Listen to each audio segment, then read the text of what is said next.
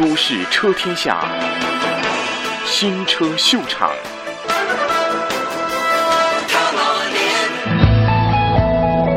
终于，我们见到了它。确切的说，是他们。展现在你们面前的，就是目前关注度非常高的国产中级轿车——吉利博瑞。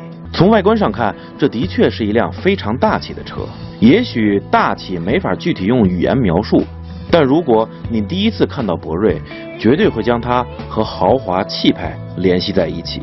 厚实的车头，饱满匀称的造型，溜背式的车尾，精致的车灯，尤其是进气格栅那独特的水波涟漪式的风格，堪称一绝。此外，在一些细节地方，它也充满了中国古典建筑风格的元素。今天试驾的分别是白色的 1.8T 最顶配和黑色的3.5升最顶配两款车。这样一款看起来很不错的车，开起来会是什么样的感觉呢？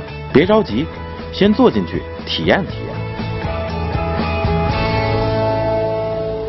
那么这一次博瑞的车内体验呢，我们就以一点八 T 的车型为主啊，毕竟这辆车是将来销售的主力。怎么说呢？它的内饰我觉得要说的很多，呃，先分好的和不好的来说吧。好的方面，第一点就是空间啊，确实非常宽敞，无论是。我对于横向的要求，还是曹老师对于纵向的要求，都是没有问题的啊。这个空间是有很大的保障的，不用担心。好了，乘坐空间我们满意，再来看看储物空间啊。它这个中控台很宽，但是由于密布了很多按键，所以实际上占了一些储物的空间。在这里有两个杯架，没有一个比较大的方便的储物槽。后面呢是可以左右分开的一个中央储物盒，确实挺大的啊。里面还有这个电源输出啊、USB、AUX 等等的这个接口。第二点就是它的配置非常的丰富。我说完这些配置可能需要花上很长的时间，但是我依然要向你们介绍啊。再来看看都有什么呢？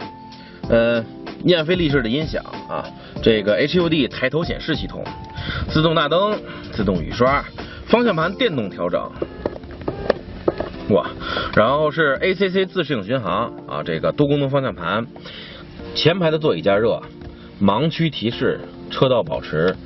半自动泊车啊，之所以说这个半自动，是因为呃，你还得需要这个切换档位啊，还有这个后窗的遮阳帘啊，G Link 多媒体这个控制系统，一会儿我们会试一下，还有这个收音机自动空调，而且还有这个 AQS Air Quality System 这个空气净化系统啊，哪怕你车里有人抽烟，通过这个系统也可以将这个空气。尽量的清洁啊，这个呃实际使用效果还是挺明显的啊。ESP 电子稳定程序，前后各有这个倒车雷达，然后 Auto Hold 自动驻车功能，全景的大天窗啊，呃，当当然它后排也有一些功能，我们一会儿到后排会仔细的介绍。呃，安全方面，它全车有七个安全气囊，实际上这个 A 柱、B 柱、C 柱都写着 Airbag，但是它们。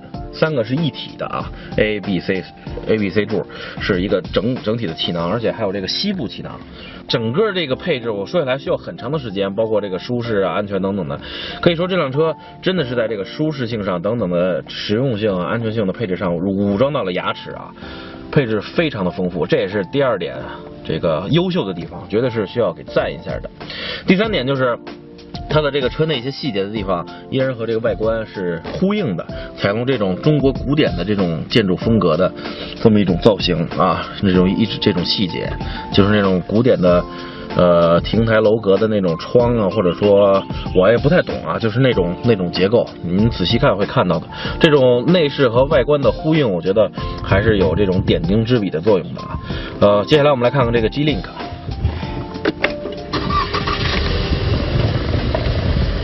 它这个界面显示的还是挺有意思的，就好像这些软件都在一个舞台上，每拧到一个软件，然后上面都会有灯光照下来啊，就好像是这个在照着演员一样。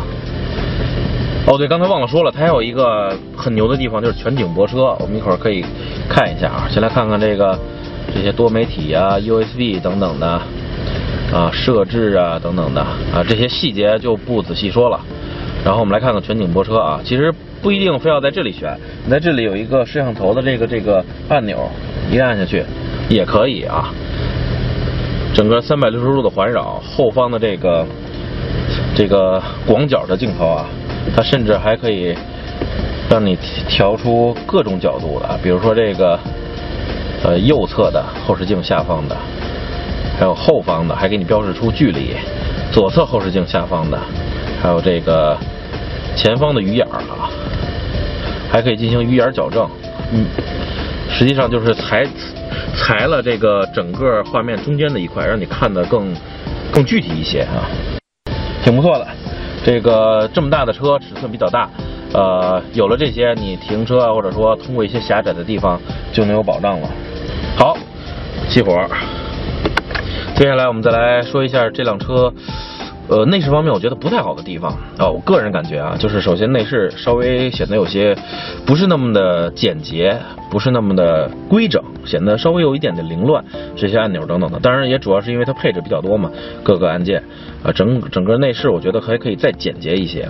其次呢，就是它的这个内饰覆盖件，我觉得还是以硬的这种树脂为主，稍微降低了一些。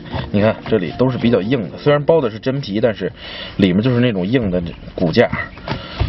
我一直说这种内饰稍微软一些，可以增加整车对人的亲和力，确实是这样的。呃，还有一点不足就是我觉得座椅靠背也是稍微有一点单薄，有一点硬的啊。呃，其次呢，就是这个刚才说的全景泊车啊，虽然是三百六十度的环绕，但是每个接缝之间的过渡不是很自然啊。这个好像有一些区域是没有被覆盖到的。而且这个屏幕虽然是比较凹陷进去的，可能是为了防止这个太阳光比较强烈，呃，你看不清楚。但实际上现在今天太阳是比较强烈的，依然是看的不太清楚。所以我觉得它的清晰度、亮度，这个整车内饰的呃柔软感，还有座椅的舒适感。还有一些比较提升的空间啊，当然也包括这个转向，还有操纵杆。你看，整体显得还是不够紧致，而这些东西都是影响到你使用方面的这个质感的啊。这辆博瑞 1.8T 的前排就是这样。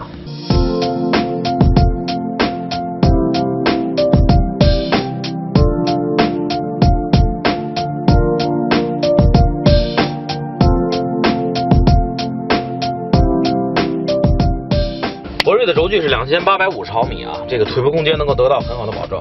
不光如此，我觉得它的第二排座椅的柔软度、舒适度、靠背的，你看这个舒适度都要比第一排好。呃，它的配置也是挺丰富的，独立的空调、点烟器，在这个老板椅的位置哈，不光有这个脚踏板，而且还可以控制副驾驶座椅的整体的移动，得到最大的空间。还有，通过右后车门上的这个按钮，你看，它这个座椅自己也可以调整。这个在同级别的车中可是不多见的啊！这个后排确实配置还有空间都还可以，呃，不足之处我觉得第一就是横向方面，它的这个后车门的这个面板有些太厚了，而且在后面有一个向内收的曲线，所以对横向稍微有点影响。第二嘛，就是它的头部空间，当我一米七八坐直了之后，稍微有一点点蹭头啊。呃，虽然它车高比较高，但是坐垫。也比较高，所以这个整体的高度没有充分利用起来。还有，对于三点五的车型来说，呃，如果这里加上一个小桌板，会更加的方便，因为那辆车毕竟是主打商务还有行政嘛。最后一个就是，毕竟它这是电动座椅，所以它的靠背就没有办法进行这个分开式放倒了，也就是说没有办法与后备箱进行连通了，就是这样。所以空间宽敞，配置丰富，呃，但是一些细节地方还是呃需要有待加强。博瑞的后备箱容积为五百一十二升，数据表现还不错。只是后备箱开口如果能再大一些的话，那么就更加实用了。